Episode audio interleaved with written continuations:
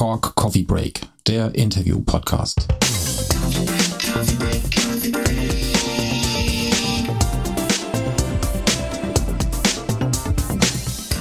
Hallo und herzlich willkommen zu einer neuen Folge von Cork Coffee Break. Mir gegenüber sitzt der fabelhafte Jörg Sunderkötter. Genau, und mein Name ist Steffen Richter.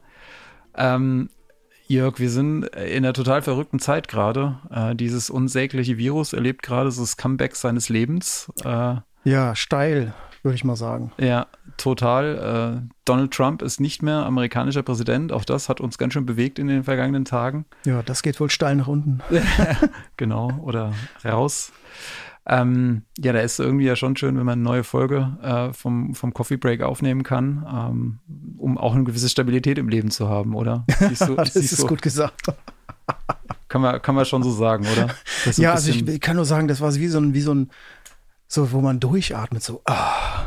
Ja, so endlich sowas, wo man sich dran festhalten kann. Ja, Wahnsinn. Ja in Die Welt ist doch in Ordnung. Unwägbarkeiten, von denen wir umgeben sind. Und es ist was Wundervolles, dass wir, ähm, würde ich jetzt mal behaupten, bei einem der freundlichsten, gastfreundlichsten Menschen, die mir jemals begegnet sind, heute zu Gast sein dürfen. Sein Name ist Lilo Scrimali. Wunderbar. Genau. Wir haben im Sommer schon mal das Vergnügen gehabt, äh, haben ihn in Berlin besucht. In Berlin sind wir heute nicht. Wir sind heute in Köln äh, in den Monkey Music Studios und wir freuen uns, dass wir hier sein dürfen. Äh, vielen Dank dafür, dass du dir Zeit nimmst, äh, um gerne. uns zu plaudern. Vielen ich Dank. Ich freue mich sehr, dass ihr da seid. Ja, wir freuen uns auch sehr. Absolut.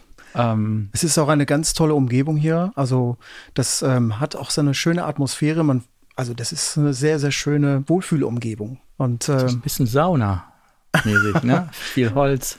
Ja, das stimmt. Warm aber auch ein Mensch, der sehr viel Wärme abstrahlt. Und ich will jetzt mich gar nicht hier irgendwie äh, äh, irgendwie ranschleimen an dich, aber das war schon sehr beeindruckend, wie du uns äh, empfangen hast im Sommer. Vielen Dank. Ähm, ja, und äh, wir würden einfach gerne ein bisschen von dir erfahren, äh, wer du bist, ähm, was du machst. Ähm, vielleicht äh, stellst du uns einfach ganz kurz äh, den Lilo mal vor. Oh, okay, ich versuch's mal. Ähm, ja, ich bin grundsätzlich Keyboarder, Pianist, Arrangeur, Komponist. Habe mit vier angefangen, Klavier zu spielen, beziehungsweise Orgel. Weil. Me too. ja, du auch? Ja, ich glaube, du auch. Ja, ja Steffen, Melodica. sei ehrlich. Melodica. Melodica. Mich wollte keiner unterrichten. Das war mit vier Jahren, wollte mich keiner damals unterrichten. Also ähm, alle haben, Musikschulen sagten erst ab der ersten Klasse, wenn der Junge Mathematik kann. So. Fand ich total doof. Meine Eltern meinten dann, ja gut, ähm, musikalische Früherziehung geht auch, aber Flöte spielen wollte ich auch nicht. Also, und im Takt tanzen und malen auch nicht. Ich wollte Klavier spielen. Und so habe ich ähm, ein einen Organisten getroffen und der hat mich unterrichtet, so ein paar Monate. Okay. Ja, so fing es an, ja. Und da warst du vier Jahre alt? Da war ich vier Jahre alt. Irgendwann konnte ich alle italienischen Tarantellas, die sehr schwer sind, wenn man sie richtig spielen möchte. Ja, und so mit, mit sechs, sieben hatte ich, ne, mit sechs hatte ich dann klassischen Klavierunterricht. Und Musik hat ja in deiner Familie ähm, eine sehr, sehr große Rolle gespielt. Deine Eltern sind auch sehr musikalisch, äh, lieben Musik. Nein, Nein? lieben Musik, ja. Lieben Musik, also, aber waren nicht so musikalisch. Mein Papa ist Polsterer, meine Mama Schneiderin, aber meine Onkels sind Musiker. Okay. Ja, das hat schon sehr geprägt. Ich war oft bei Proben dabei und ähm, ja. habe das so mitbekommen, alles. Und ähm, ich wusste genau, das möchte ich auch machen. Du bist sozusagen in zweiter Generation aus Italien, ähm, so ein italienischer Einwanderer, kann man sagen. Du hast schon gesagt. Klassisch, ja. Äh, genau. Ähm, und bist in Stuttgart aufgewachsen, im Großraum Stuttgart, Kirchheim unter Teck, um genau ja. zu sein. Kirchheim. Kirchheim, genau. Das werden einige kennen, äh, ob des etwas seltsamen Namens. Wie war diese Kindheit? Also, wie muss man sich das vorstellen? Bist du äh, von, von deinen Mentalitäten her schon auch noch äh, ein bisschen italienisch gewesen oder war es schon sehr stark geprägt von diesem, von diesem schwäbischen äh, Lebensstil, der da natürlich sehr dominant ist auch? Also, ich bin sehr italienisch aufgewachsen. Ähm, bis zu meinem vierten Lebensjahr konnte ich ja überhaupt kein Deutsch. Wir haben Italienisch gesprochen zu Hause, dann kam ich in den Kindergarten und dachte, oh Gott, wie sprechen die denn alle? Hm, was jetzt nicht so toll war von meinen Eltern, aber ja, ich musste mir dann schon vieles erkämpfen und ähm, war nicht einfach am Anfang, ja, und Aber irgendwie, ich war der einzige Lockenkopf in der Schule und im Kindergarten. Aber ähm, ja, es war nett und ich bin so ländlich aufgewachsen, klassisch Fußball spielen, Kampfsportarten, ähm, alles was dazu. Ja, ich habe lange Kampfsport okay. betrieben, ja. Und das Karate oder, oder Judo? Oder? Von Karate bis Taekwondo und zuletzt äh, Vollkontakt, Kickboxen. Wow. Ja. Das, das war ein schöner Ausgleich zum Klavier. Ist da noch was von geblieben? Machst du das immer noch? Ich mache das ja noch so für mich, aber keine Wettkämpfe mehr. Okay. Ja. ja das hat mir immer geholfen, so runterzukommen. Ja. Ja, äh, schwäbisch aufgewachsen, äh, eher nicht, ehrlich gesagt. Also geizig bin ich auch nicht. Und ihr gemerkt habt, ähm, mir liegt sehr viel daran, diese Gemeinschaft und zusammen essen, das pflege ich sehr bis heute noch. Das habe ich so von meinen Eltern geerbt. Das äh, bei uns war zu Hause immer volles Haus. Ja, das kann ich mir vorstellen. Und, und, und eingekauft und gekocht wurde auch immer für mehr ja. Leute. Und zu dieser Lebensfreude, also gutes Essen und Gemeinschaft und so, gehört ja Musik irgendwie auch mit dazu. Absolut. Ja. Bei uns lief der Fernseher, Radio, war, also es war Chaos bei uns zu Hause. Ja, das glaube ich. Ja. Und es hat dich auch weiter sozusagen ähm, inspiriert und du, du bist deinen musikalischen Weg auch weitergegangen. Das kann man schon so sagen. Ähm, was, was ist passiert, nachdem der Organist weg war? Ähm, ich hatte klassischen Unterricht, genau, und habe dann mein Lehrer damals ein Jahr vorgespielt, ich könnte die Noten lesen, war aber nicht so.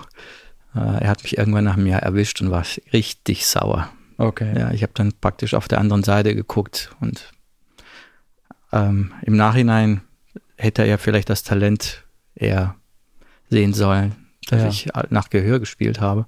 Ja. Ach so, du hattest dann ähm, die Noten verinnerlicht und hast es sofort aus dem nee, Gedächtnis? Er hatte, oder? ich, war, ich, hab, ich war nicht schlau, habe gesagt, können Sie mir das mal vorspielen? Ah. Und das konnte ich dann, ich konnte das ziemlich schnell nachspielen. So, das waren jetzt keine schweren, jetzt klassische Stücke, so einfache Sachen, aber ähm, ich konnte das so mit ein paar kleinen Fehlern, wie man sonst eher auch macht, wenn man zum ersten Mal Noten liest, nachspielen. Das habe ich da so durchgezogen, jahrelang. Wie super. äh, weil ich mir das total unangenehm war, zu sagen, ich verstehe das einfach nicht. Ich weiß nicht, was diese ganzen Punkte da sollen. Irgendwie so richtig erklärt hat das mir wahrscheinlich auch nicht. Und er hat mich so richtig angeschrien. Ich musste damals vom, er war ja der, der Rektor sogar, ich musste dann vom vierten Stock diese Treppen runterlaufen und hat mich nach Hause geschickt mit zitternden Knien. Wow. Das war damals schon schlimm, so mit, mit sieben Jahren. Mhm. Könnte auch dann vorbei sein mit Klavierspielen. Ja, ja, ja. ja ne, aber ich habe weitergemacht. Habe weiter Tarantellas gespielt. Okay.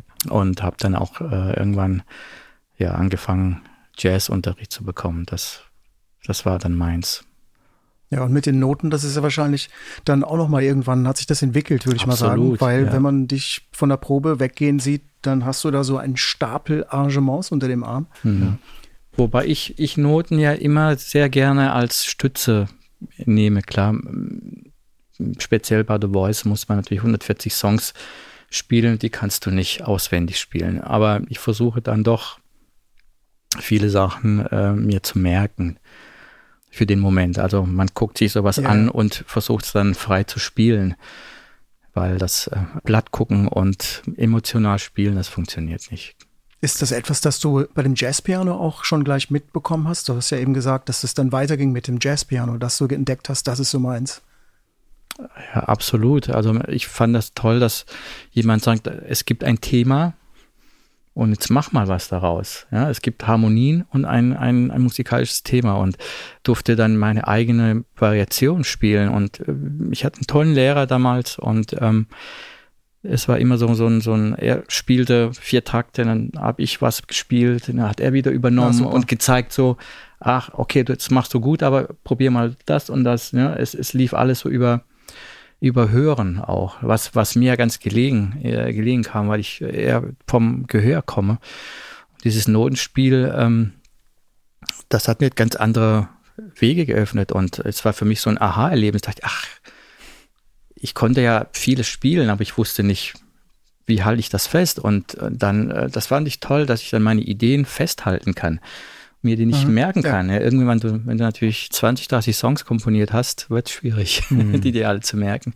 Und dann äh, toll war es dann, die ersten Arrangements zu schreiben. Ich bin da ja da so reingekommen ähm, in der ersten Band. Da waren drei Bläser, keiner konnte Noten dafür spielen. Ich, ich mach's.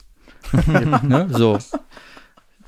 Ich hatte keine Ahnung, ne? hatte damals irgendwie einen Atari und ähm, Cubase mit so einem Nadeldrucker und habe ja, okay. so erste Versuche gestartet und habe mir hab ich informiert, wie hoch spielt eine Trompete, wie tief, wo klingt sie am besten, habe die Leute gefragt, äh, ja. habe natürlich am Anfang Fehler gemacht. Irgendwann sagte der Trompeter, ja, aber du weißt schon, ich muss auch ab und zu mal atmen. so, ähm, ja gut, hat man Instrumentenkunde gleich dabei. Äh, oh, ich habe das sozusagen Learning by Doing, ja, genau. Mhm. So, so fing das an. Und dann kam irgendwann kam ein Streichquartett dazu. Habe ich auch erstmal so Learning by Doing. Ja. Und erst später, als ich das dann studiert habe und gelernt für richtig orchestrieren, dann sind noch viel, viele andere Lichter angegangen, natürlich. Mhm. Und auch gemerkt, was, was du so falsch gemacht hast in der Vergangenheit. Aber ich glaube, dieser Lernprozess, der hört ja auch nie auf. So, ich ertappe mich ja heute noch, wenn ich mir so die ersten Unplugs anhöre, die ich geschrieben habe, die natürlich schon gut waren, aber würde ich heute auch wieder anders machen. Ja, so, ich glaube, es ist so ein Prozess, man, man lernt da nie aus. Jetzt hast du eben bei deiner Selbstdarstellung, ich fand das sehr bescheiden, muss man sagen. Ich glaube, es gibt ganz, ganz viele, die dich kennen äh, von den Liner Notes irgendwelcher Bands oder aus dem Fernsehen. Ähm, es gibt aber mit Sicherheit auch einige, die den Namen vielleicht schon mal gehört haben, aber gar nicht so ganz genau wissen, was sich dahinter verbirgt. Und The Voice ist eben schon gefallen. Das ist, glaube ich, das aktuellste Projekt, wo du beteiligt bist. Nicht nur beteiligt bist, sondern du bist MD der Band. Da kam jetzt eben das Stichwort schon Arrangements. Versuch doch bitte einfach mal kurz zu beschreiben, wie dein Arbeitsalltag bei The Voice aussieht. Das ist ja nicht nur irgendwie von der, jetzt gehen die Live-Shows, glaube ich, los, hm. ähm, ist ja nicht nur von der Kamera mit Rotlicht sitzen und äh, so ein bisschen Musik machen, sondern da steckt ja Knochenarbeit dahinter. Ähm. Naja, nicht nur meinerseits, also die komplette Band. Das sind ja Musiker, mit denen arbeite ich ja schon seit 20 Jahren. Also man, das, hm.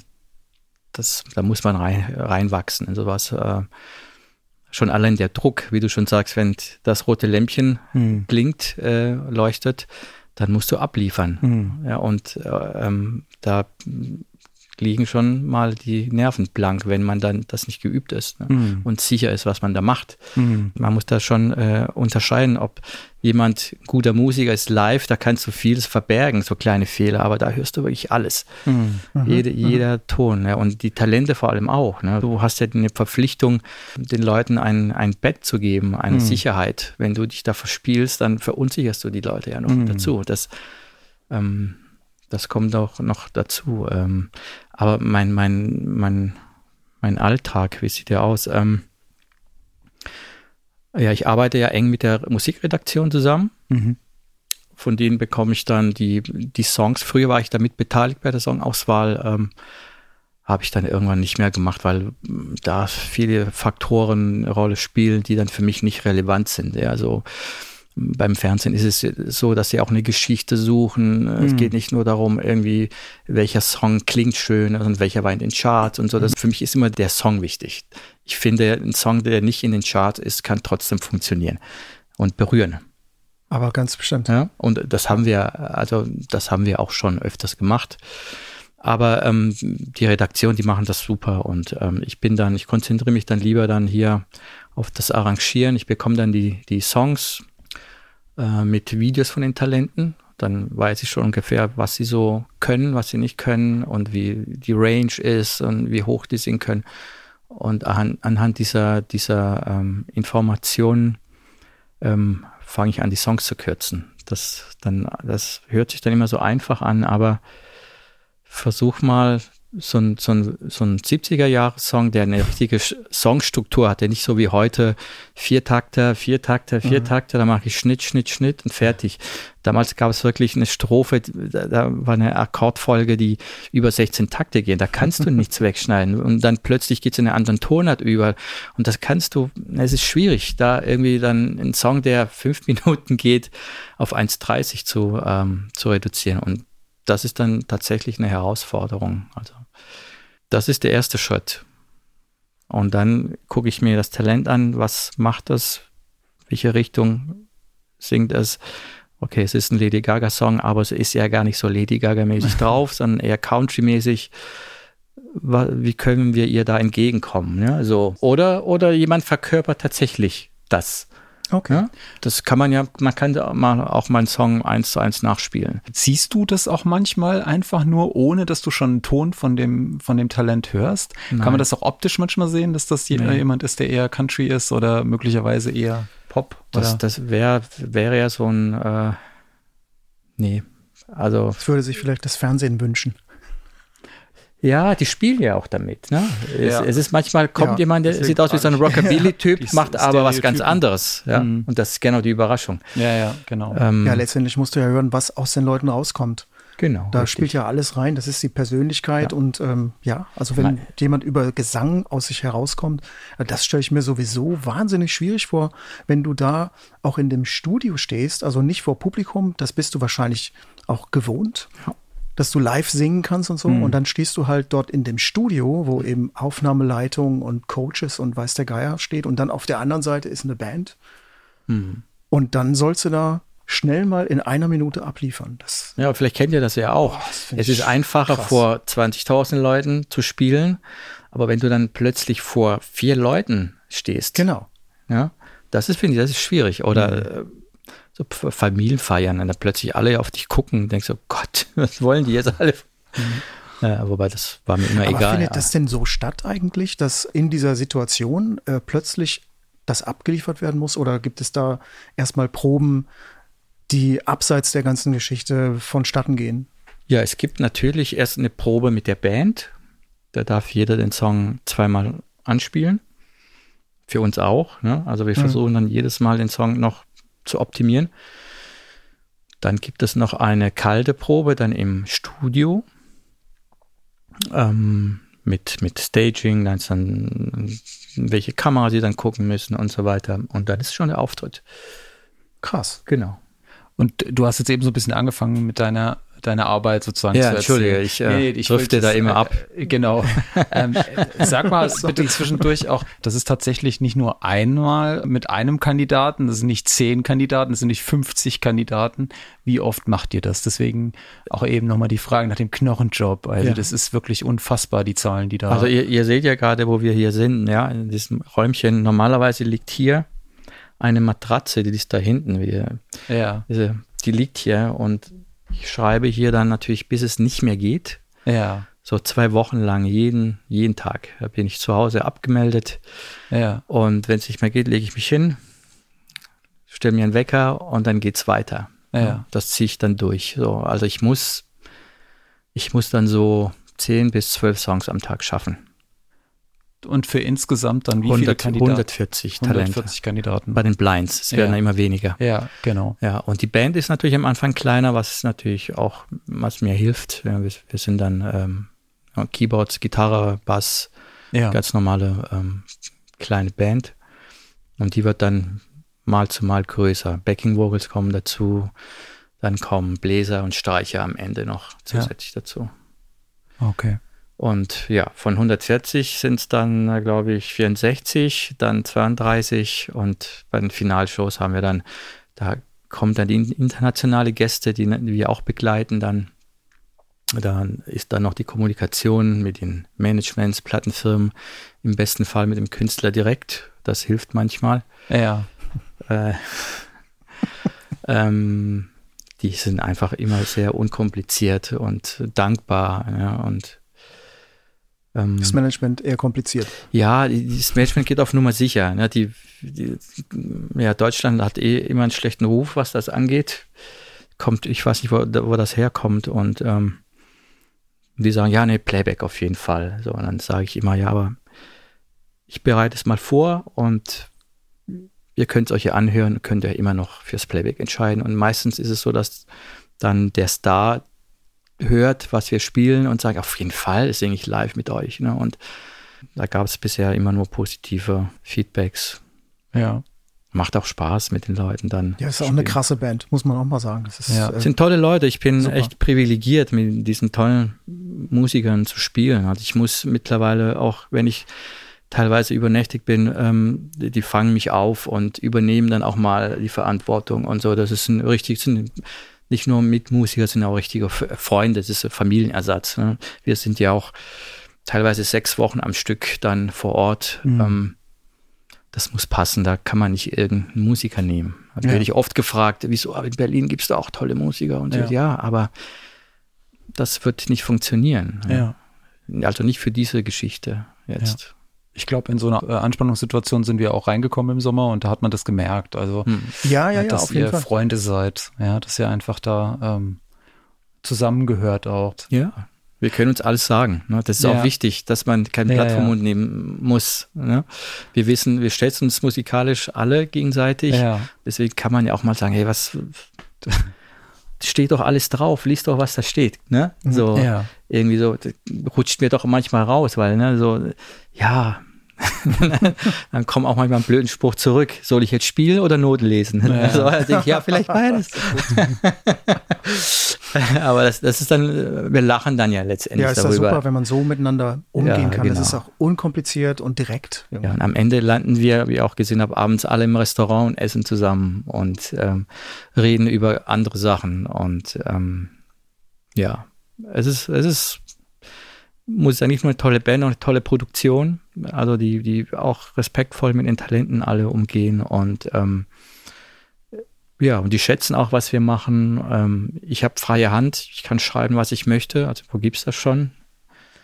Der, der Carsten Röder ist der Chef, ähm, der ähm, ja, der kommt jedes Mal zu uns und ist happy und interessiert sich, was wir da machen und wundert sich, schreibt mir manchmal echt tolle Mails und so, ach, ich, wie toll, und ich wusste gar nicht, dass ihr, was ihr da alles macht und so und möglich macht und wir müssen ja spontan reagieren manchmal. Da kommt Mark Forster auf die Bühne hm. und fängt an zu singen. Dann höre ich vom, vom Regisseur, spiel doch mal mit, kennt ihr das nicht? Ernsthaft? Ja, ja, ja.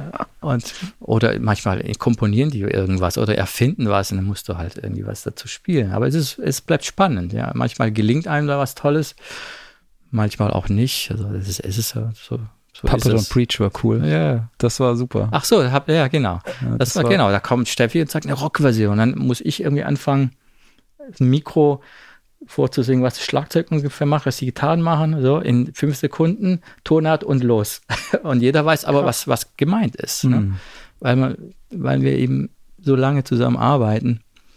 Die wissen, was ich meine. Auch in den Noten, da, da stehen, ich schreibe auch manchmal Witze rein. Ich weiß, wenn ein Tag lang ist, das, das sind irgendwelche welche Sachen dann, wo, worüber jeder dann weiß, warum er da jetzt, wo ich weiß, dass der, warum der schmunzelt jetzt da hinten. Ja, ja ich glaube, das ist für Hörerinnen und Hörer total spannend, einfach mal so die Umgebungsbedingungen und das, die Hintergründe zu erfahren von so einer Produktion, die man dann im Fernsehen sieht. Das ist quasi das hm. Frontend. Hm. Aber was im Backend passiert, da, da hinzuschauen und die Arbeit auch zu sehen, die da drin steckt. Ja, das ist. Ja, es, es ist erstaunlich, dass, ähm, ich meine, nicht jeden, jeden Song, jeder Song gefällt uns. Hm. Ja, ähm, aber das Erstaunliche ist, äh, sobald eingezählt wird und der Song beginnt, kämpft jeder Musiker, der auf der Bühne ist, um jeden Ton. Mhm. Und jeder möchte das, hat den Ehrgeiz, das äh, gut zu machen. Mhm. Und, und das, das rechne ich den allen hoch an. Ja. Mhm. Und kämpft auch für die Talente dann wahrscheinlich. Absolut, ja. wir fiebern dann mit. Ja, natürlich, wir wollen ja, wir wollen denen ja helfen. Ja. ja. Also wir haben ja jetzt keine keinen Lieblingssänger oder so. Ja, klar, es gibt tolle Leute, wo man sagt, ja, schade, dass der jetzt raus ist, ja, irgendwie, ja. weil er eigentlich besser war als der andere. Ja. ja. Aber im, im, Endeffekt wollen wir denen helfen und die kommen auch manchmal mit eigenen Ideen. Und ähm, da bin ich natürlich auch offen dafür, wenn es nicht gerade doofe Sachen sind. Und es gibt dann einen Punkt, wo ich sage, also das geht jetzt nicht, muss man ja irgendwann auch sagen. Aber es sind ja zum Teil auch Musiker und Leute, die selbst produzieren, komponieren. Da kommen schon auch mal tolle Ideen. Ja. Mhm. So, die, die übernimmt man dann auch. Das bedeutet auch, du musst ähm, schon ein sehr, sehr gutes Feingefühl haben, mit den Leuten umzugehen. Da kannst du wahrscheinlich nicht so salopp irgendwie sagen, na komm, Nein. ja, Wobei das ich, passt schon. Es kommt, kommt auf den Ton an. Also ich, ähm, ich, ich mag so, und also Respekt ist für mich immer wichtig. So, Mhm. auch wenn man was Mhm. sagt, aber es kommt darauf an, wie man das sagt irgendwie. Und ähm, ich, wir hatten letztes, letztens eine Situation, dass ein, ein, ein Coach zu uns gesagt hat, ähm, ja, die Form, die wir hätten gerne den Part doppelt so lang, den Refrain. Das Talent wusste es aber nicht. Wir hatten das vergessen, im Talent zu sagen. Und wir haben geprobt und ähm, haben diesen Refrain natürlich doppelt gespielt und, und dieser Sänger fängt, ja, stopp, stopp, stopp, stopp, stopp, die Band ist falsch, die Band ist falsch, stopp, stopp. Das geht gar nicht, das hasse ich, ne, sowas. Ne. Musste ich auch kurz anhand sagen, erstens, ich sag stopp, du nicht. Du hältst nicht die Band an, du singst, bis es vorbei ist. Das sind die Regeln. Und äh, zweitens ist die Band nicht falsch. Ne? Also Ist niemals falsch. Nein, wenn wir falsch sind, dann geben wir das auch zu. Aber es kommt nicht vor. Super. Ja. Aber ist schon krass, das äh, zeichnet ja auch so eine Live-Show aus. Das hätte ich gar nicht gedacht, dass es so spontane Sachen auch möglich sind. Also auch wenn ich das jetzt sehe im Fernsehen, dann, dann würde ich davon ausgehen, na klar, das ist natürlich alles geplant. Aber wenn du So, sagst, ja, das ist so, Fra fragt mich meine Frau sogar, war das jetzt geplant? Und ich sage, nein, es war natürlich nicht geplant. Äh, äh, okay. Ja, also zu den ganzen musikalischen Sachen, ne, das spielen natürlich spielen auch die Instrumente eine große Rolle auch. Ne? Also du musst ähm, dein Instrument gut kennen und schnell arbeiten können, weil du hast, ich habe hier zum Beispiel im Studio keine Zeit, Sound zu programmieren. Hier wird nur geschrieben. Die Instrumente sind ohnehin in Berlin. Da habe ich jetzt seit letztem Jahr komplett ein neues Setup von Korg, ein Kronos, ein ähm, SV2 und ein Prolog.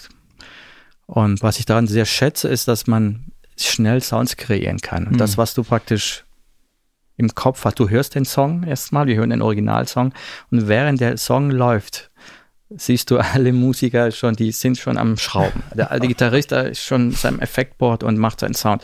Ich fange schon mal an, ähm, die Sounds zu programmieren, dass es beim ersten Durchgang schon mal so annähernd ist, wie es klingen soll. Beim zweiten Mal wird es nochmal optimiert und so weiter, bis eigentlich bis zuletzt wird optimiert. das heißt wirklich, ihr macht eure Sounds alle selber. Ja, ja, klar.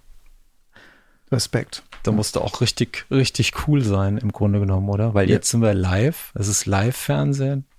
Da musst du schon richtig eine gewisse Coolness auch mitbringen, oder? Einfach darauf vertrauen, äh, auf dein Können, dein Know-how, auf die Zuverlässigkeit äh, des Instruments. Also das ist schon, Ja, absolut. Also das darf da nicht sein, dass du dann erst anfängst zu erforschen, wie das funktioniert oder wo finde ich das? Ah, wo, ah, nee, das geht natürlich nicht. Ja, ja. ja. Ja, die wir sind Sounds ja- durchprobieren. ja genau. Bling. Alle, ich, hab, ich bin gleich soweit. Ich hab's gleich. Nächstes Song 253. Genau. Ja, das ist tödlich für einen Keyboarder, ist das äh, ein ganz schlimmer Moment. Äh, dieses, ja, ich hab's gleich. Und, ähm, und, und man vergräbt sich da in irgendwelche Displays oder Computer und ist irgendwie so entkoppelt von allem, was passiert. Das ist, ist ein ganz schlimmer Moment, finde ich. Also wir, wir haben hier dann ähm, so einen super speziellen programmierten Knopf ähm, bei unserem Monitorpult. Dieser, der, der gute gelbe Knopf. Wenn der gedrückt ist, hört sich, hörten sich alle nur sich selbst. ah, Ne? Und, und den Song, der, der Song, der gerade läuft. Das heißt, der Gitarrist nervt mich nicht die ganze Zeit und er, ich ihn auch nicht. Ne? Und so kann ich in Ruhe meinen Sound schrauben, während wir den Song hören. Wir hören den, Mhm. die, so, den ah, originalen ich- Song. Okay. Ja, Das also- machen wir auch immer, bevor der Song, bevor wir auftreten oder der, das Talent kommt, hören wir den Song nochmal. alles Nochmal klar. kurz erinnern, okay.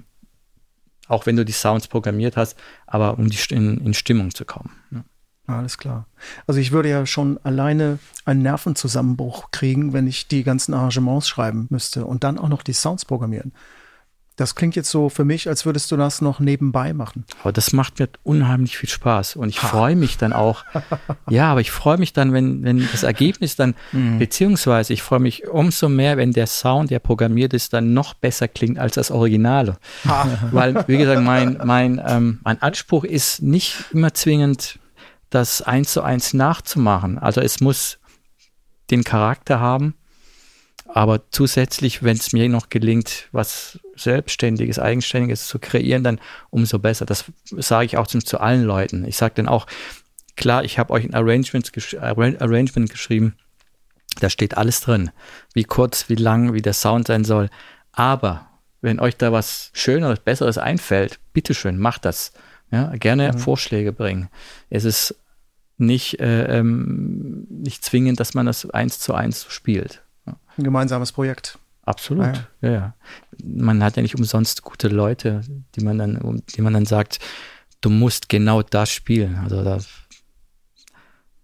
kannst du ja irgendeinen Orchestermusiker holen. Ja, das stimmt. Ich glaube, äh, Steve Jobs hat mal gesagt, er hat nicht Leute eingestellt, damit er ihnen sagt, was sie tun müssen, sondern damit er Inspiration von Perfekt, sehr gut. Ich glaube, das war Steve Jobs. Ja, Wenn ihr da draußen mich korrigieren wollt, bitte tut es. Ich kann dich nicht korrigieren, ich, aber ich äh, hört sich gut an zumindest. Ich glaube, es war Steve Jobs. Aber das ist jetzt eine gute Gelegenheit, um unsere Kaffeedose, ah. ihr kennt alle unsere Kaffeedose, ins Spiel zu bringen.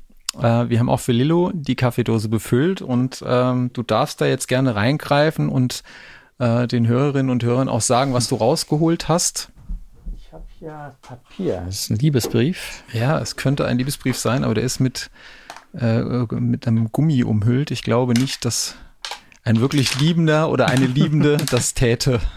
Ich habe hab früher in meiner Schule, als ich Liebesbriefe von Mädels bekommen habe, die ich nicht mochte, die habe ich immer rot korrigiert und zurückgeschickt.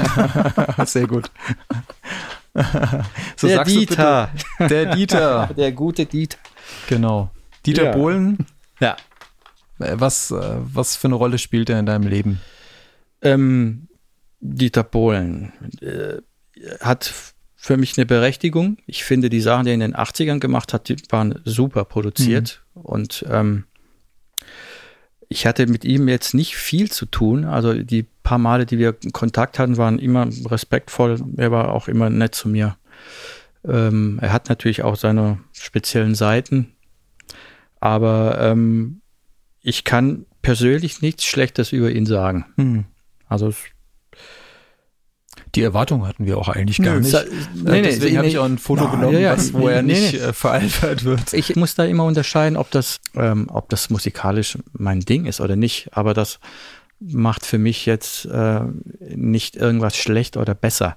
Es ist nicht mein Geschmack. Hm. Aber es ist gut gemacht, was er macht. Ja. Ich kenne auch seinen, seinen Mitproduzent, der, der Gio, ist ein netter Typ, ähm, der die Sachen macht. Ähm, vor allem, ich fand tatsächlich die 80er Sachen fand ich tatsächlich ganz gut. Die also Hooks die, waren die, unglaublich. Ja. Hm? Also die Hooks waren unglaublich. Ja, auch also die Sounds, auch die Synths damals, ne? das war, die waren gut gemacht. Also hab ich bin damit aufgewachsen. Ja, also. ja. ja. Okay. Ja, manche haben mit Modern Talking erst sagen? gelernt, was Kopfstimme bedeutet.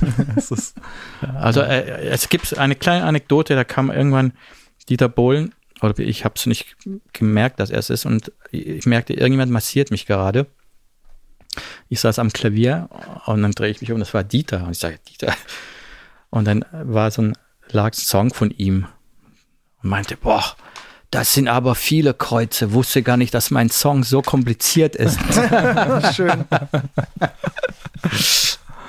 ja, sehr schön. Ähm, dann greif doch bitte noch mal rein. Okay, wir haben noch zwei Sachen drin. Ich kann noch mal ein bisschen Geräusche machen, ein bisschen. Das was zum draufhauen?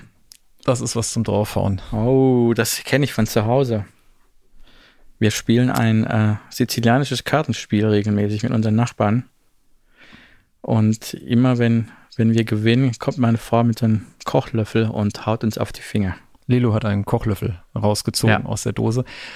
Ähm, wir haben es eben schon so ein bisschen angesprochen im Kontext von Gastfreundschaft ja. und äh, Kochen und gutes Essen. Erzähl mal so ein bisschen, was das für dich bedeutet. Kochen, Freundschaft, Lebensqualität. Das ist, glaube ich, letztendlich dreht sich alles ums Essen. Um Familie, Freunde. Also ich, ich habe regelmäßig ähm, als wir noch nicht, die Kinder noch nicht da waren, habe ich regelmäßig Pasta-Abende gemacht. So alle zwei Wochen. Ähm, und Freunde eingeladen, Musiker. Und ähm, waren immer 20, 30 Leute da. Ich habe einmal, einmal den Fehler gemacht bei einer Big Band Show. Habe ich, war, war mir gar nicht mehr so bewusst, dass an diesem Tag natürlich so viele Leute in ihrs hatten. Und ich dachte, ich lade den, den Wolfgang Hafner an, den Schlagzeuger, einen Bassisten und den Bono Müller, den Gitarristen, zum Essen ein und sagte noch, Jungs, heute Abend gibt's Pasta bei mir zu Hause. Und dann waren 24 Leute so, juhu, wir kommen alle. ja. Aber sie sind alle satt geworden. Die sind alle satt geworden. Ich musste zwar ein bisschen, es ist gar nicht so einfach, für so viele Leute zu kochen. Ja, genau. Ja, ich bin das gewohnt von zu Hause. Ähm, bei uns wurde immer gekocht und jeder war eingeladen, die Tür war auf. Daher, ähm, das ist so ein, ich glaube, das ist ein bisschen ein Stück auch Kultur. Und ist das auch was, was dir, wir sind jetzt in Köln, du hast eben schon gesagt, also die Produktion findet in Berlin statt von, von The Voice. Ist das auch ein bisschen was, was dich runterholt, was dich erdet, was dir Kraft gibt, so, so eine Tankstelle? Dieses mit Freunden zusammen sein, die für die Familie kochen, mit zusammen essen. Ähm. Absolut, wie gesagt, wir, wir kennen uns schon sehr, sehr lange. Jeder von uns hat so seine Problemchen, Sorgen, ja. Wir reden alle über Sachen, ähm, und äh, dieses, dieses Essen, das, ähm, das ist so ein bisschen ein Reset-Knopf, hm. ja, so von dem Tag. Wenn du zwölf Stunden am Instrument sitzt, hm. das ist gar nicht so ohne. Ne? Also wir haben ja auch vor Ort einen Physiotherapeuten, das ja. habt ihr wahrscheinlich auch mitbekommen. Hm. Der ist acht Stunden am Tag für uns da. Und der wird wirklich, der wird in Anspruch, äh, Anspruch genommen. Ja. Ähm, und diese Abende sind wirklich wertvoll, weil du einfach kurz wie so ein Reset-Schalter nochmal auf Null gehst ins Bett, am nächsten Morgen geht's weiter. Ja. Und wir hatten, es gibt noch einen anderen Bereich, äh, wo Lilo uns heute schon verwöhnt hat. Ähm, der findet sich auch nochmal in dieser Dose. Das ist quasi der letzte Gegenstand, wenn den bitte noch rausziehst. Also ich, ich sollte so oder so alles rausziehen, ja? Ja, also, genau. unbedingt. unbedingt. Classico. Blend aus Arabica und Robusta, das ist schon mal gut. Ja. Weil ein richtiger Espresso besteht aus einer Arabica-Bohne und einer Robusta-Bohne. Die Arabica ist eigentlich die wertvollere Bohne. Ja. Und die Robusta ist eigentlich so die etwas Stiefkind sozusagen. Ähm, die ist kleiner und eher grün, auch nicht so schön, aber die gibt eben diese Crema und diese, ähm, ja, diesen nussige, diesen nussigen Geschmack. Und jetzt schauen wir mal, wie viel Anteil steht da. Ich habe meine Brille heute vergessen. Steht nicht drauf, aber es, wahrscheinlich. Es handelt sich auf jeden Fall um Kaffee. Du hast auf jeden Fall ja, ich habe einen Kaffee in der Hand. Du, steht Röstgrad 1, 2, 3, 4, 5 Punkte. Körper. Also ich habe meine Brille auf, ich könnte assistieren. Ja, komm. Röstgrad, Körper, Aroma. Ja. Volle Punktzahl. Volle Punktzahl, schon mal gut.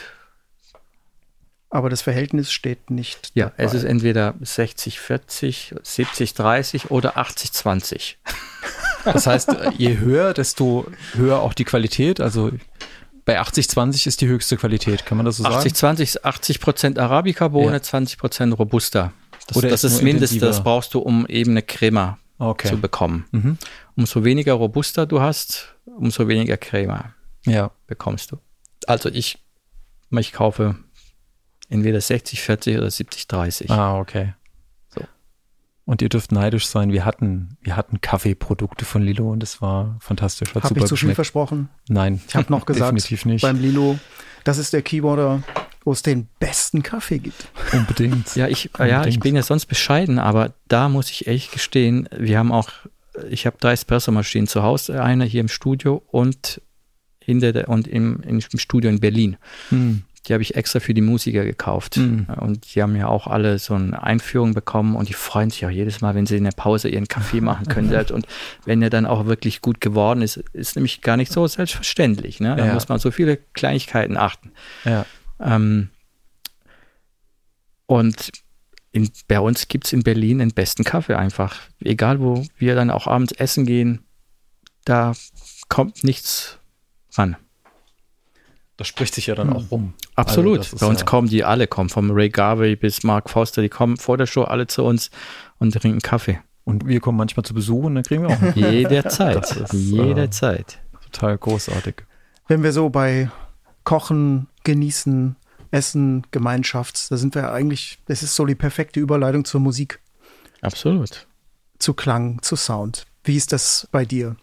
Die Zutaten sind wichtig. Und ihr habt ja gesehen, ich habe ja ganz viel so bei The Voice dabei und auch bei eigentlich immer, weil ich mich nicht nur auf ein, ein Instrument beschränken kann. Irgendwie ich, ich, äh, ich nutze von jedem Instrument die Stärken. Ja, also nicht jedes Instrument kann alles. Das, das geht einfach nicht.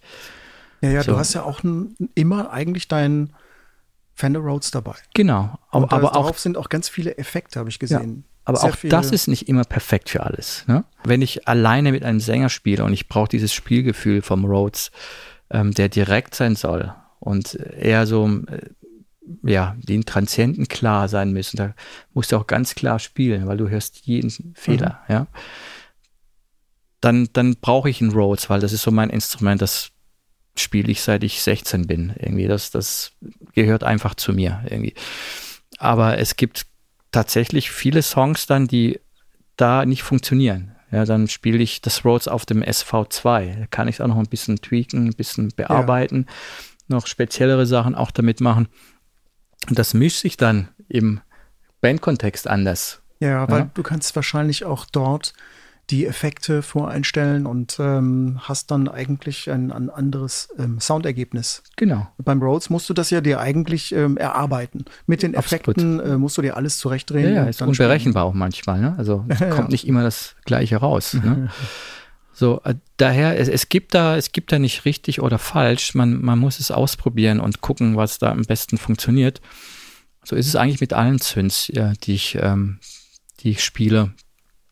Ich verteufle weder digital noch sage ich, äh, analog ist das Geilste und nur analog so, verstehe ich nicht Leute, die das so da, da mhm. so puristisch unterwegs sind, weil ähm, ja, wenn man hier in die Runde schaut, bist also ähm, schon auch sehr analog unterwegs. Da steht eine B3 glaube ich. Ja.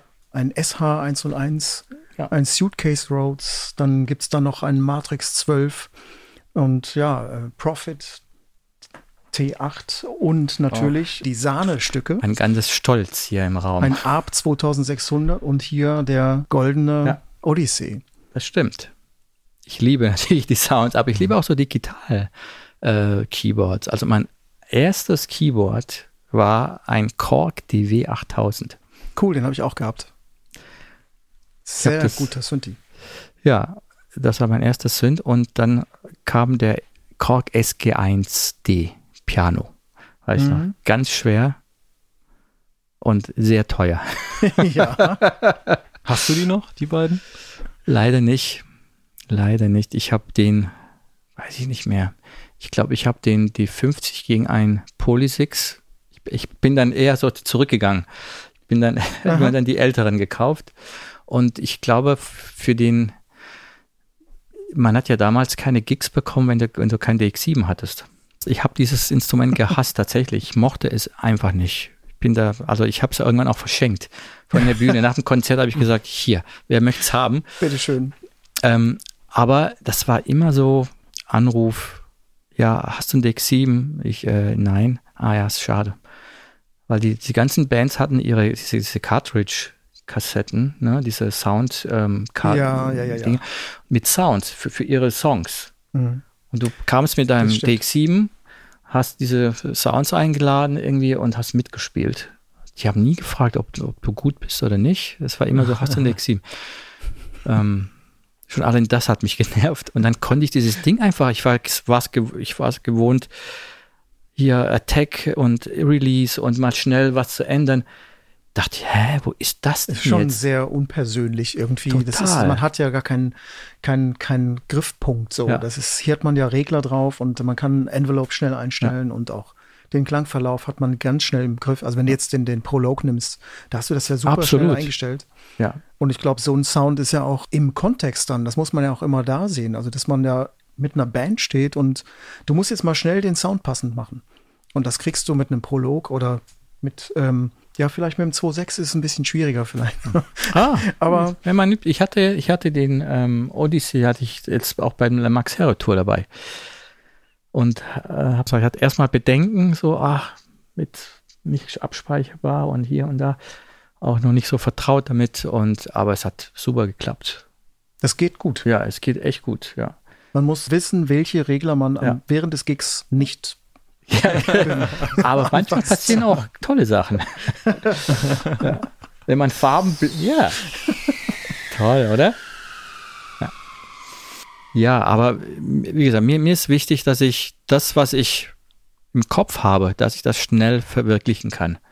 Mhm. Und nicht erst überlegen, ne, wie, wie mache ich das oder, oder also was gar nicht geht, ist zum Beispiel jetzt im Laptop äh, Mainstage jetzt die ganzen Presets mal durchzugucken.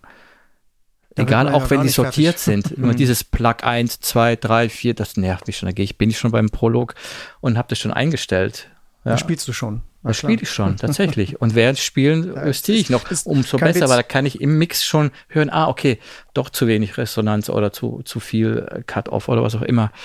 Kürzer, länger. Ähm, das, bis, du, bis du das eingestellt hast ähm, und dir die ganzen Regler und Controller zurechtgelegt hast, das macht mich, das macht mich wahnsinnig. Und ähm, wieso Sounds, äh, die fest sind. Ich sample mir manchmal auch hier die Analog-Sachen, die im Studio sind hier, die ich nicht mitnehmen möchte auf Tour. Die sample ich mir ab. Dann mache ich ein XS äh, ähm, ähm, und ähm, spiele die ab. Ne, wenn ich da jetzt nicht gerade rumspielen muss, wenn es der Sound sein muss, ihr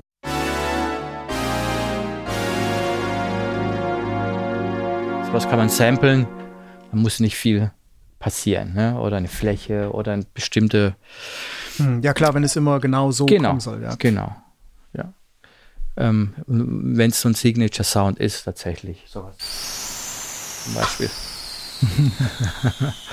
ähm, ja, das ist mir wichtig. Also, dass, dass das Instrument nicht dich beherrscht, sondern eher andersrum. Dass Sollte du das so. Instrument beherrscht. Ja, das ist immer so eine komplexe Sache eigentlich für Keyboarder oder Pianisten. Es ist ja einmal das Spielerische da, dass du eben sagst, ich beherrsche mein Instrument. Das heißt, du kannst spielen. Und dann kommt aber noch so diese andere Komponente hinzu, dass du eben auch den Sound beherrschst. Das gehört doch zusammen, oder? Äh, Also- Total. Ja, also wenn du Klavier spielst, versuchst du ja, du versuchst ja, ja auch einen Sound zu kreieren. Also das meiste, was ich in meiner äh, musikalischen Laufbahn geübt habe, ist der Anschlag. Hm. Nicht wie viel, wie schnell ich spielen kann oder was auch immer. Songs, der Anschlag. Ich habe mir irgendwann so eine so eine Tastatur bauen lassen, eine Klaviertastatur, eine Oktave mit richtigen Seiten, die dann gestoppt waren in einem Case. Das hatte ich immer dabei. Im Zug habe ich immer Fingerset und Anschlag geübt. Ne? Solche Sachen, das, das ist das, was es ausmacht beim, beim Da Instrument. sprichst du von, von der Dynamik und ähm, welche Farbe du erzeugst. also es, da, find, da sehe ich ganz viele Parallelen zu Analog-Keyboard zum Beispiel. Also du kannst ja ein Klavierakkord spielen, indem du einfach ein Pedal drückst. Warte mal hier. Den einfach liegen lässt. Dann klingt der aus. Aber es ist ein Unterschied, ob du einen Akkord einfach hältst hat eine ganz andere Gewichtung. Oder ob du einen Ton mit einem Finger, zwei Finger, drei Finger spielst. Das sind Absolut. bestimmte Sachen, das macht man. Es gibt ja auch klassische Werke, bei denen es so ist. Ne? Du spielst einen Ton erst mit einem Finger, dann mit zwei, mit drei. Äh, Das ähm, erzielst du nicht durch Kraft, sondern durch Gewicht. Manche sagen, mein Gott, das hört man doch nicht. das hört man doch. Ja, das ist das Gefühl, was du rüberbringst. Und das ist bei den analogen Sachen auch. Also äh, mit Aftertouch und so Sachen. Also ich, ich zum Beispiel, ich brauche das nicht zwingend. Und wenn ich eine Vibration will, dann mache ich es lieber mit, mit dem Wheel oder auch ein Cut-Off oder so Sachen. Ähm, Oder ein Expression-Pedal, Ja. sowas. Ja. genau. Dieses, ähm, Also das heißt, dir ist der, der Bogen dann wichtig. Hier ist der Wenn- Bogen. Das kriege ich mit dem Aftertouch gar nicht hin. Auch diese Lautstärken. Wenn du so, das ist immer so, Ich, ich fühle mich dann immer wie festgenäht an, ja, an den Dingen. genau, genau, verkrampft. Ich verkrampf mich da. Genau, deswegen, ähm, äh, also äh, vermisse ich jetzt bei Synths jetzt nicht zwingend. Also mir ist gar nicht aufgefallen, dass Apollo kein Aftertouch hat, ehrlich gesagt. äh, Finde ich eigentlich ganz geil. Ähm, Mein Matrix hat auch kein Aftertouch. Dafür kann man ein Expression-Pedal anschließen und das kann man ja Absolut. ganz toll instruieren, auf welche Modulationsziele es geht. Und man kann Ja. wirklich tolle, Ja. tolle Bögen damit Ja. spielen. Also ich mache so Sidechain-Sachen, mache ich alles mit der Hand. Ja, ja, ja. Ja, oder auch so, so Filter-Sachen, immer. Ich habe immer einen Finger drauf. Ja, und ähm, Das klingt doch auch viel organischer, wenn man so Genau. direkt am Sound ist. Das, Da macht ist, man äh, doch auch so ist unbewusst wie so malen, Sachen. ne? Ja. Vers- Versuch mal irgendwie mit deinem Finger irgendwie so mit Kraft irgendwie eine, eine Welle zu malen. Das geht einfach nicht. Ähm, das sind wir wieder bei musikalischen Früherziehungen in, im Takt malen. Ähm, ja, oder wir sind auch wieder beim Kochen eigentlich, ne? Weil es ist, da es genauso. ist etwas, ja, die, die Knoblauchzehe, die, die, die, die reibe ich aber lieber oder die hacke ich lieber oder irgend so. es- Oder es ist- zerquetsche die. oder zerquetscht die. Das ist unterschiedlich vom Ergebnis. Ja, also Absolut. Ja, auch mit Liebe. Also mit Liebe und Leidenschaft agieren. Ja. Liebe also nicht zerquetschen. eben nur einfach meinen Job machen. genau. Oh, jetzt zerquetsche ich's. genau. ja. Dass du nicht einfach nur deinen Job machst, sondern dass du es wirklich so machst, dass es auch äh, Leidenschaft enthält und, und, und auch die Liebe zum Tun enthält. Ja. Aber das, das, ähm, das ist tatsächlich bei mir in allen Sachen so. Hm. Deswegen sage ich immer zu meiner Frau, wenn du mir was schenkst, wenn ich mich dann nämlich angefixt bin von der Sache, dann muss ich es richtig machen. Es war, sie hat mir, ich habe mit Kaffee viel, viel zu spät angefangen. Also erst mit 30 kam diese Liebe zum, zum äh, zu Espresso. Ich mochte das früher gar nicht. Hm. Und dann hat mich das total angefixt und dann musste ich auch diese Barista-Kurse, habe zwei Barista-Kurse gemacht und dann musstest du dir natürlich auch die Espresso-Maschine dazu kaufen, auch die richtige Mühle, ja. So, und so ist es mit Ja. Instrumenten auch so und das ist mit Kochen auch so. Wenn du einmal irgendwie gute Tomaten gegessen hast auf Sizilien, vom Bauer Ja. direkt vom Feld, die süß schmecken wie Honig und dann irgendwie holländische Tomaten isst, dann Wir wollen Holländer jetzt hier nicht in die Nein, ich mag Holländer. Natürlich nicht. Es gibt bestimmt. Ich mag Ja. Holländer sehr gerne. Ja, ja, klar. Holland, Holland. Waren wir da nicht mal gemeinsam auf einer Veranstaltung? Ja, oh, das war toll. Was war das für ein Event? War das noch Ja. was mit Kork? Das war ein Kork-Event. Wann war das? 2006? Was hatten die nochmal vorgestellt? SV2. Nein, Eins. nein, das war für den, für, das, äh, für den Kronos damals. Kronos, stimmt. Und ich muss gestehen, ich habe mich nie damit beschäftigt, weil ich grundsätzlich Workstations nicht mag. So, weil die mir zu steril sind. Ähm, deswegen haben wir uns heute hier getroffen mit Kurt Ader. Und ähm, der hat mir tatsächlich ähm, das Gegenteil bewiesen. Ähm, als ich schon in Berlin war jetzt, ähm, Ja, Kurt ist speziell. ja, ist speziell, aber Ja, ähm, Kurt auch, ihr Ja. erinnert euch. es kommt darauf, darauf an, mit, mit was du so ein Gerät fütterst auch, ja, und wie du damit umgehst, ja.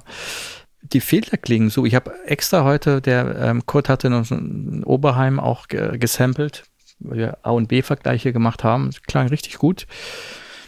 Und dann habe ich gefragt, ob, ob die Filter, ob die vom Oberheim waren, im, im Sample oder von dem Kronos waren. Und, und er meinte, die waren vom Kronos. Das klang richtig gut. Mhm, Ich war sehr erstaunt.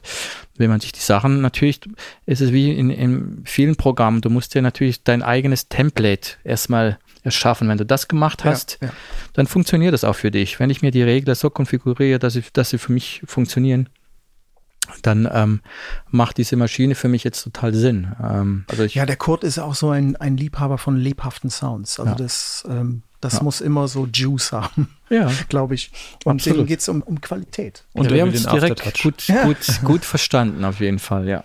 Ja, und dann holt er wirklich auch das, das Optimum raus mit seinen Sounds. Die sind unheimlich, ja, lebhaft. Kann man eigentlich nicht anders sagen. Wer weiß, vielleicht machen wir eine Library zusammen. Wow. Ah, Wow. sehr spannend. Das, äh, Dann müssen wir euch zusammen treffen. Unbedingt. ja, das gibt mit Sicherheit auch Geschichten dann. Ja, unbedingt, unbedingt. Ja. Ja. Ich denke, wir kommen langsam zum Ende. Ähm, ich glaube, wir haben nicht zu viel versprochen, oder? Das war definitiv der Rettungsanker, den wir in diesen Tagen brauchen. Ja, sehr gut gesagt. Ähm, Lilo, vielen, vielen Dank für deine Zeit und für deine Offenheit und ähm, äh, dass du uns hier empfangen hast. Das ist alles keine Selbstverständlichkeit. Das wissen wir sehr zu schätzen. Vielen Sehr Dank. gerne. Und wir möchten dir gerne, wie jedem Gast, das letzte Wort geben. Wenn du noch was hast, eine Lebensweisheit, was auch immer es ist, darfst du jetzt gerne rauslassen. Ja, am besten was, was ähm, Lebensweisheit. Denkt nicht das, was ihr nicht geschafft habt, sondern das, was ihr geschafft habt. Das ist, finde ich, immer wichtig, dass die Leute immer, merke ich immer wieder, immer, immer nur das Negative sehen oder das, was sie nicht schaffen oder dass sie, ähm, was sie nicht haben, mhm. aber vergessen ja. das Wertvolle, was sie haben, dass sie vielleicht eine gesunde Familie haben, Kinder oder einen Job. Ja, und ähm, ja, das ist immer dieses Messen, was man, was man nicht hat, was man gerne hätte. So, ähm, ich finde, dass man, dass man ähm, vielleicht mal in sich geht und drüber nachdenkt, was für ein Glück vielleicht jeder so hat. Ne? Jeder hat irgendwas, äh, worüber er dankbar sein kann. Das ähm, ist, finde ich, für so eine Zeit vielleicht ganz, ganz, ganz gut, mal so mal drüber nachzudenken. Das ist perfekt, würde ich sagen. Ja, das kann ich auch nur so unterschreiben. Vielen Dank. Sehr gerne. Auch Danke, dir. Jörg. Ja, Steffen. Danke. Danke.